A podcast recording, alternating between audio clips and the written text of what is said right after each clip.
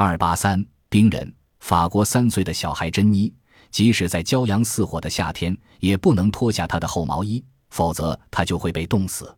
她永远不能像其他孩子一样到海滩去晒太阳，或在雪地上掷雪球。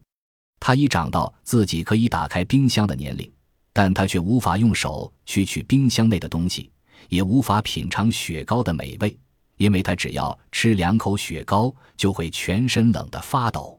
珍妮患了一种先天性疾病，叫雷诺氏病。她的手指、足趾的血管遇冰就会全部收缩，所以她永远手冰脚冷。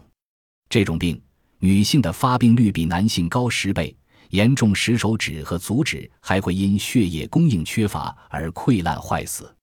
珍妮的母亲说：“珍妮出生时就像一块冰一样，全身呈蓝色。出生以后，珍妮时常要到医院去接受治疗。”